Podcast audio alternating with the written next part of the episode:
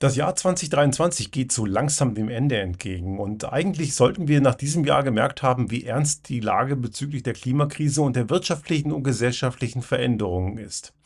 Aber das Gegenteil passiert. Irgendwie so macht sich so eine Art Klimaohnmacht breit. Leute haben irgendwie keinen Bock mehr. Und das ist angesichts dessen, was uns da gerade blüht und was wir dieses Jahr eigentlich gelernt haben sollten, ziemlich bedenklich.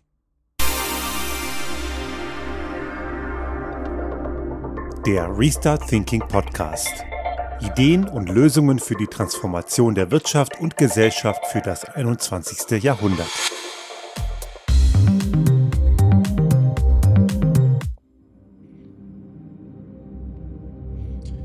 Ja, für diejenigen, die diesen Podcast sonst auf der Videoversion auf unserem zum Beispiel YouTube-Kanal anschauen, die werden einen anderen Hintergrund feststellen. Und man hört vielleicht auch im Hintergrund ein wenig Geräusche, die man sonst bei uns zu Hause, bei mir im Studio nicht hört. Ich bin auf Dienstreise, auch gerade auf dem Weg zurück aus der Nähe von Toulouse und ich zeichne diese Sendung am Freitagabend auf, also zwei Tage vor dem Entscheiden am Sonntag.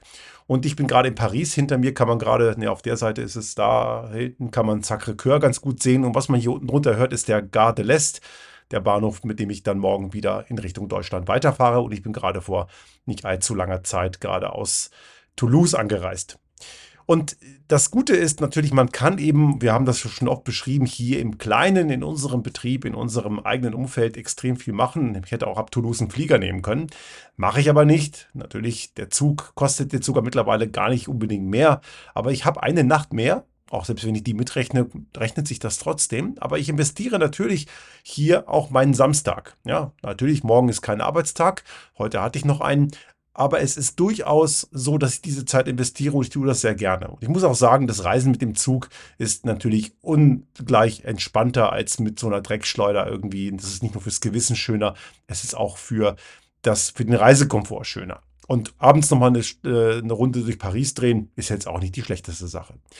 Aber viele glauben halt irgendwie so richtig, brauchen wir das mit dem Klimaschutz nicht. Das ist irgendwie so ein bisschen abgeflacht diese Klimaohnmacht, so hat es die Tagesschau diese Woche getitelt, ist, äh, warum passiert das, dass die Leute jetzt ein, nach einem Jahr, wo wir ein, wirklich eine Wetterkatastrophe nach der anderen hatten, und klar, eine Wetterkatastrophe alleine ist noch keine Klimakrise, aber die Häufung von all dem, was wir gesehen haben, sei es an äh, Unmengen an Regenmengen, die runtergekommen sind, Hitze, Dürren und all sowas. Also die Klimakrise ist längst nicht mehr nur ein Problem von ein paar Eisbären irgendwo in der Nordpol nördlichen Polarregion oder ein paar Pinguinen auf dem Südpol, sondern das trifft uns ja mittlerweile ganz direkt. Ist natürlich bedenklich, dass man erst handelt, wenn es äh, einem direkt äh, trifft. Aber das Schlimme ist, wir handeln ja noch nicht mal.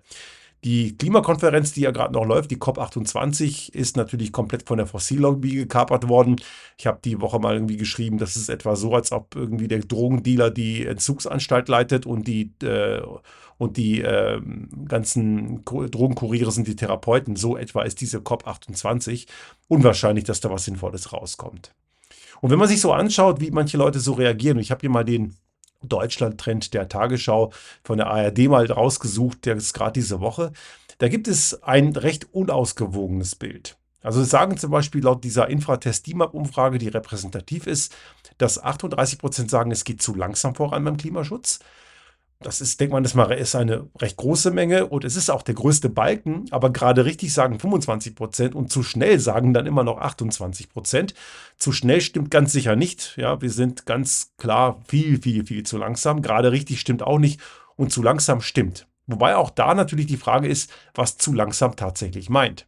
Und schaut man sich dann auch so ein paar andere Fragen an, zum Beispiel so die Zustimmung dahingehend, dass man die Frage stellt, bei der Debatte um Klimapolitik wird zu viel Angst geschürt. Dem stimmen 60 Prozent der Leute zu. Und das ist einfach kompletter Humbug. Es wird überhaupt keine Angst geschürt. Die Lage ist halt einfach mal ernst.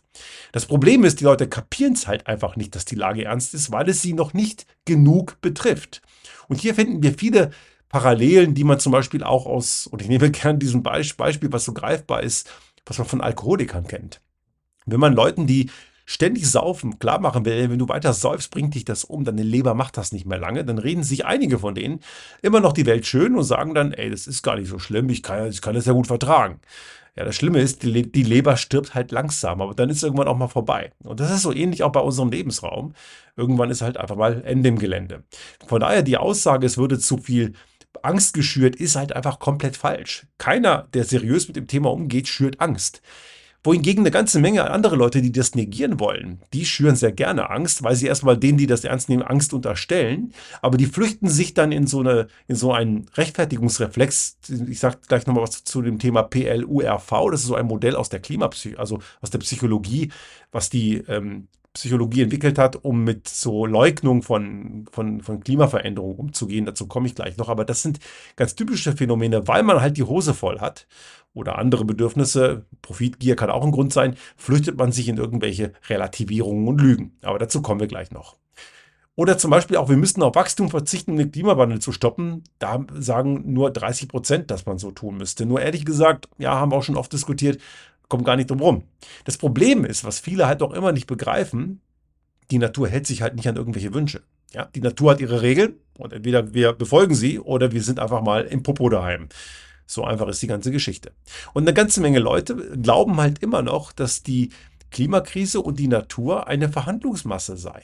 Und das ist sie halt nicht. Und das merkt man auch immer wieder, wenn man solche, solche, solche Umfragen dann liest und dann schaut, wie die Leute reagieren, wie die antworten, dann ist das oft sehr ernüchternd. Und da fragt man sich natürlich einmal mehr, und ich habe das die Woche mal in einem LinkedIn-Post geschrieben, nein, wir sind keine intelligente Lebensform. Denn intelligent ist es nicht, eigentlich zu wissen, dass man was falsch macht und man macht es dann trotzdem mit Ansage falsch. Aber so ist das nun mal. Also es gibt halt wirklich große Spannungsfelder hier. Und ich habe irgendwann die Tage auch mal eine ganz spannende Doku gesehen. Ich glaube, es war auf Arte. Ich müsste es mal raussuchen. Dort hat ein, ein Psychologe das mal schön auseinandergenommen. Warum haben wir, tun wir uns mit Klimaschutz so schwer? Es geht ja um unser eigenes Ich in zehn Jahren oder in 20 Jahren. Und das ist weit weg. Dieses Ich ist uns fremd. Das kennen wir nicht. Das ist keine Person, die uns irgendwie bekannt vorkommt, die uns nahesteht und deswegen haben wir da auch keinen Bezug zu. Wenn hingegen eine Gefahr akut für einen selbst oder Menschen, die uns nahestehen, da ist, dann handeln wir. Dann ist das kein Problem. Wir haben das ja zu Beginn der Corona-Pandemie gesehen. Da waren die Schwurbler noch sehr leise und da hat man sehr gut sehen können, wie ernst die Leute das genommen haben. Da waren plötzlich Dinge auch aus Solidaritätsbekundungen auch möglich und machbar. Man hat auch wirklich Einschränkungen, die massiv waren, durchaus auch akzeptiert, weil die Gefahr so unmittelbar war. Die Klimakrise ist halt einfach mal weit weg gefühlt, obwohl sie das nicht ist. Es gibt da eine sehr schöne Analogie, die ist auch nicht von mir. Das ist so, wenn, wenn, man, wenn jemand heute mit über 200 Sachen mit einer Dreckschleuder über eine Autobahn kachelt, bricht sich jemand anders, woanders, in zwei Jahren später dann das Bein. Also diese zeitliche und, und örtliche Korrelation, die fehlt halt. Wir kriegen es natürlich mit, aber eben nur indirekt. Und ich habe vor nicht allzu langer Zeit, vor ein paar Wochen, ich verlinke das auch nochmal in den Show Notes, eine Folge gemacht, warum machen wir das eigentlich? Und dort habe ich auch erklärt, wie gut das auch ist, wenn man das tut. Nicht nur, weil es sich gut anfühlt, das rechnet sich auch. Und natürlich, man kann am Ende immer noch sagen, man gehört halt nicht zu dem dümmsten Teil der Menschheit. Aber einige flüchten sich dann halt natürlich immer noch in diese alten und üblichen Ausreden und ich sehe und höre sie jeden Tag. Jeden Tag die Ausreden, die sich auch immer und immer wieder wiederholen. Und einige werden dabei auch sehr pampig und aggressiv. Ne? Die haben auch keine Argumente und deswegen werden sie auch sehr schnell persönlich. Aber da werden dann irgendwie, und jetzt komme ich zu diesem PLURV-Modell. Das ist nochmal auf der Seite klimafakten.de. Das ist eine ganz eine gute Seite von Fachleuten, die sehr viel Aufklärung machen, gute Fakten und gute, gute Beiträge liefern. Und in diesem PLURV, das steht für ein gewisses Verhaltensmuster. Also P steht für Pseudo-Experten, L für Logikfehler, U für unerwartbare er äh, Erwartungen, unerfüllbare Erwartungen, R für Rosinenpickerei und V für Verschwörungsmythen. Und das sind ganz typische Reaktionsmuster von Leuten, die das Problem nicht wahrhaben wollen. Das geht bis hin zur Leugnung. Aber man muss gar nicht mal über Leugnung reden. Man kann auch schon im Bereich dessen liegen, was Relativierung ist. Also einige relativieren es einfach mal. Ja? Also Pseudo-Experten, da werden halt irgendwelche Typen rausgeholt, die ähm, irgendwo keine Ahnung haben, aber sie klingen halt schlau ähm, diese, da gibt es so gewisse Namen, die da immer wieder, äh, Gantefer zum Beispiel, ein Naturwissenschaftler, der von dem Thema keinen Plan hat und wirklich viel dummes Zeug erzählt, hier in Österreich gibt es einen Brasseur oder das sind so Leute, die werden halt durchgereicht in dieser Szene, weil die halt so viel Unfug erzählen. Die haben allerdings einen akademischen Titel und das macht sie natürlich unheimlich seriös nach außen, aber sie reden einfach Sachen, die falsch sind. Da muss man auch unheimlich viel, da gibt es auch viel Faktenchecking und so weiter. Und gerade in dieser Woche wieder in der Welt, ein, der Herr Axel Bojanowski, auch ein bekannt einschlägiger Typ, der Wissenschaftsjournalist eigentlich ist, aber er verhält sich nicht so, verbreitet wieder Sachen, die nicht stimmen, wo er gesagt hat, dass die Kipppunkte, die jetzt gerade wieder, wurde wieder was neu veröffentlicht, dass das ein Instrument sei, um die Energiewende zu erzwingen und da stecken große Geldmengen dahinter und er versucht die Wissenschaft zu diskreditieren, weil das der Fossillobby halt nicht passt, was da rauskommt. Und genau das, was er kritisiert in Bezug auf die Klimaforschung und auf die Erneuerbaren und diese ganze Szene, trifft auf die Fossilen genauso zu, aber die beklagt er nicht. Man kann jetzt mutmaßen, warum ein Blatt ähm, im Springer Verlag das nicht tut. Gibt ja durchaus Annahmen, dass die was mit der Fossillobby zu tun haben. Ähm, kann, ich, kann, man, kann ich jetzt nicht so sagen, aber durchaus denkbar. Wird ja immer wieder kolportiert und es gibt, gab, gibt ja auch die berühmten Leaks ähm, von Herrn Döpfner, wo es durchaus auch eine klare Ansage gab, die FDP hochzuschreiben und die Grünen kaputt zu schreiben. Das ist bekannt. Das hat die Zeit und oder die Süddeutsche mal veröffentlicht vor nicht allzu langer Zeit. Also das sind diese Pseudo-Experten, die werden immer wieder durchgereicht. Und einige von denen waren vielleicht sogar mal seriös oder sind woanders tatsächlich seriös in einem anderen Umfeld, aber eben nicht bei dem Bereich. Oder auch ganz gerne, wenn irgendwelche Nobelpreisträger, die auch von dem Thema keine Ahnung haben und dazu auch nie geforscht haben, aber die haben halt einen Nobelpreis, also muss das ja stimmen. Dass es gleichzeitig eine Vielzahl anderer NobelpreisträgerInnen gibt, die den Quatsch nicht behaupten, das blenden dann diese Leute gerne aus, also Pseudo-Experten. Oder Logikfehler. Gewisse Dinge werden in Zusammenhang gebracht, die aber keinen haben. Oder die werden aus dem Kontext gerissen. Die berühmten 3,5 Prozent, die äh, eigentlich äh, nur anthropogenes CO2 sind, das ist zwar richtig, aber was man dann weglässt, ist halt, dass das ganze Ding eben eigentlich äh, nicht mehr, dass es nicht mehr im Gleichgewicht steckt und deswegen ein Problem ist. Oder es werden gewisse Argumentationsketten äh, strukturiert, die einfach keinen Sinn ergeben. Und dadurch wirkt das Ganze auch unheimlich seriös, ist es aber nicht. Oder unerfüllbare Erwartungen, das ist ein ganzer Blumenstrauß. E-Fuels gehört dazu, Wasserstoff in Gasheizung, Kernenergie, Kernfusion und all so ein Quatsch. Alles Dinge, die es so in der Form, wie es diese Leute sich wünschen, nicht geben wird oder vielleicht sogar nie geben wird. Bei Kernfusion wissen wir es noch nicht. Die anderen Sachen wird es zwar geben, aber, oder die könnte es geben, aber nicht in der Form. E-Fuels wird es im Auto nie geben. Wasserstoff wird es in Heizungen nie geben. Kernenergie ist tot, aus guten Gründen, weil sie sich halt nicht rechnet, weil sie klimaschädlich ist. Ja, sie ist es, auch wenn einige Atomis das nicht kapieren. Und ähm, vor allem, man müsste so viel von den Dingern bauen, wo soll das Uran dafür herkommen? Und abgesehen davon dauert das viel länger und kostet Unmengen an Geld. Das kann man mit Erneuerbaren schneller und günstiger haben. Aber es suggeriert einem am Ende, ich muss nichts ändern. Der Strom kommt weiter aus der Steckdose und ich kann weiter irgendwie einen Spritrüssel ins Auto klemmen. Super. Ist aber nicht so. Das sind eben die berühmten pinken Einhörner. Oder Rosinenpickerei. Auch ganz gerne, dass man halt nur irgendwo ein kleines Element rauszieht, was ähm, einen gewissen Wahrheitsgehalt hat, aber eben der Rest irgendwie überhaupt gar nicht funktioniert. Auch da zum Beispiel 2% ist ja nur der Anteil von Deutschland an der globalen Emission. Die Zahl stimmt, aber 2% eben nur von 1% der Weltbevölkerung ist wiederum sehr viel. Deutschland gehört zu den Pro-Kopf-Emittenten zu den ich glaube, Platz 6, ne? also Top 10 auf jeden Fall, also Platz 6. Und dann kommen natürlich die berühmt-berüchtigten Verschwörungsmythen, dass irgendwelche groß äh, umwobene, umwobene Mächte irgendwie Wettermaschinen machen oder irgend so ein Quatsch. Also gibt es abenteuerlichste Sachen. Und ähm, auch da erlebe ich fast täglich irgendwelche Honks, die irgend so einen Blödsinn glauben. Und das sind eben diese berühmten, diese, diese, vier, diese fünf Dimensionen, PLURV, also Pseudo-Experten, Logikfehler, unerfüllbare Erwartungen, Rosinpickerei und Verschwörungsmythen.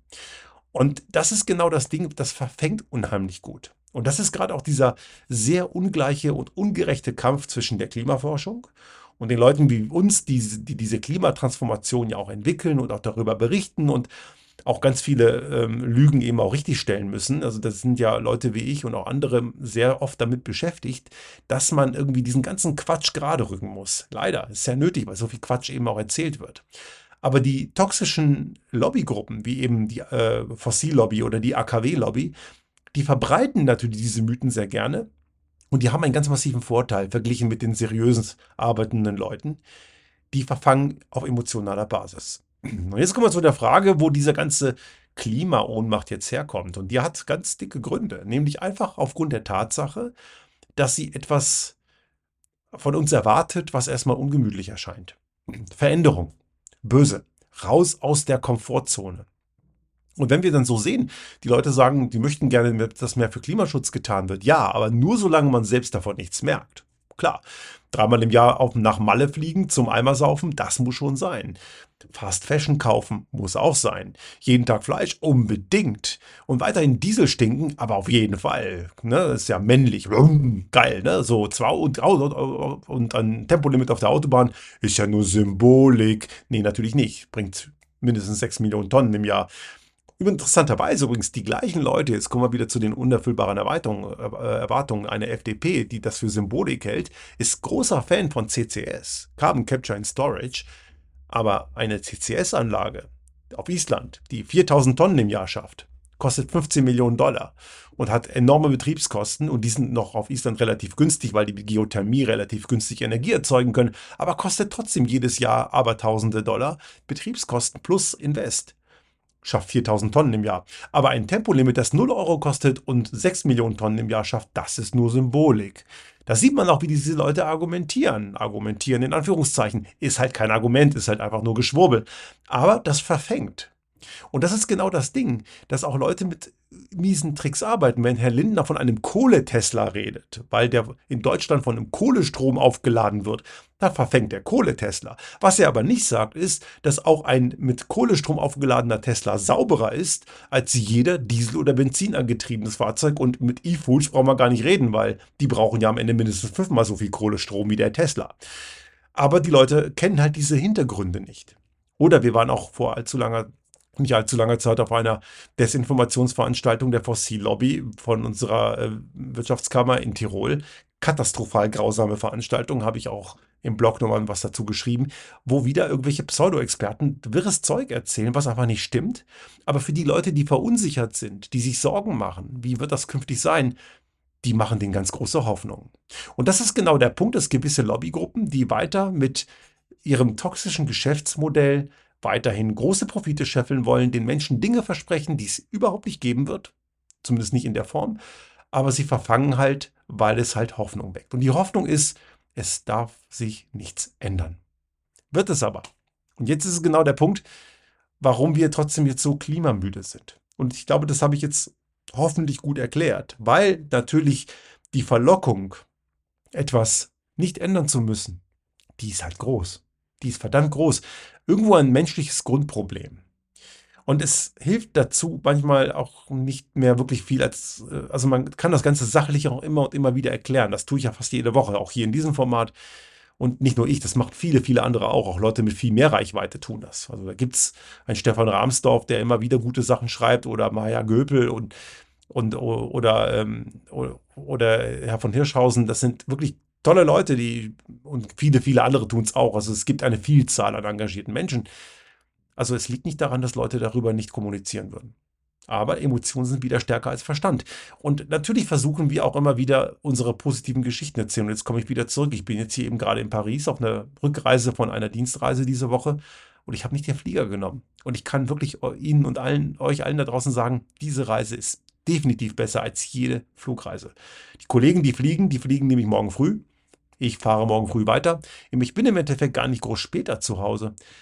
Aber ich bin entspannter zu Hause. Und ich habe vor allem eben auch nochmal Paris gesehen. Durchaus auch eine sehr schöne Stadt.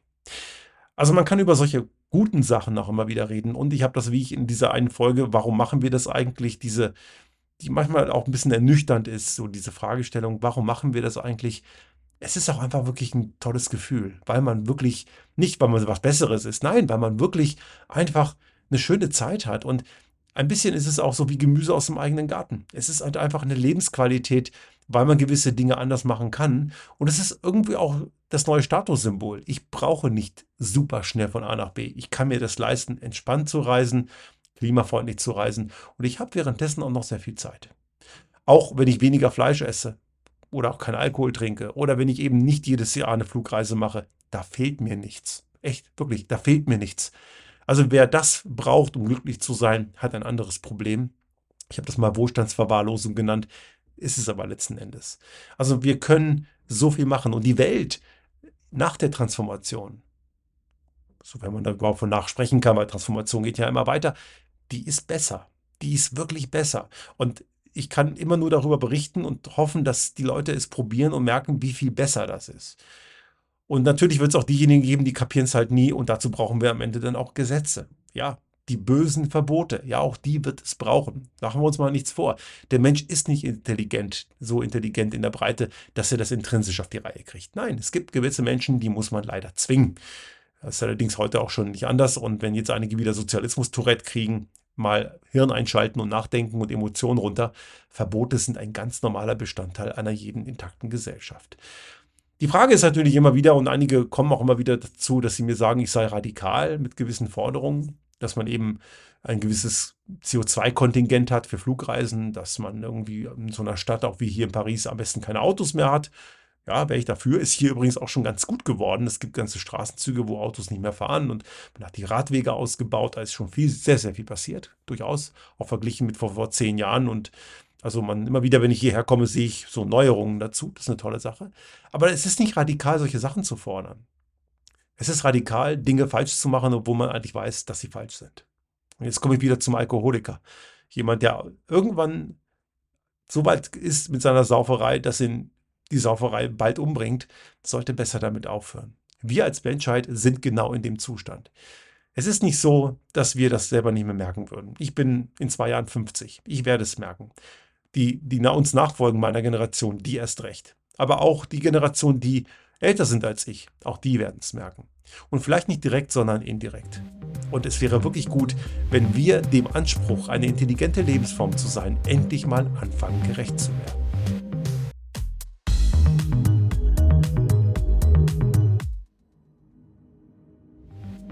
Sollte Ihnen unser Podcast gefallen haben und Sie auch künftig keine Folge verpassen wollen, dann abonnieren Sie uns einfach auf den gängigen Kanälen wie zum Beispiel iTunes, Spotify oder anderen Podcast-Hostern oder auch auf unserem YouTube-Kanal finden Sie immer mit dem einen Tag Verzögerung die aktuelle Folge unseres Restart Thinking Podcast und selbstverständlich freuen wir uns in Zeiten der Aufmerksamkeitsökonomie über das eine oder andere Like.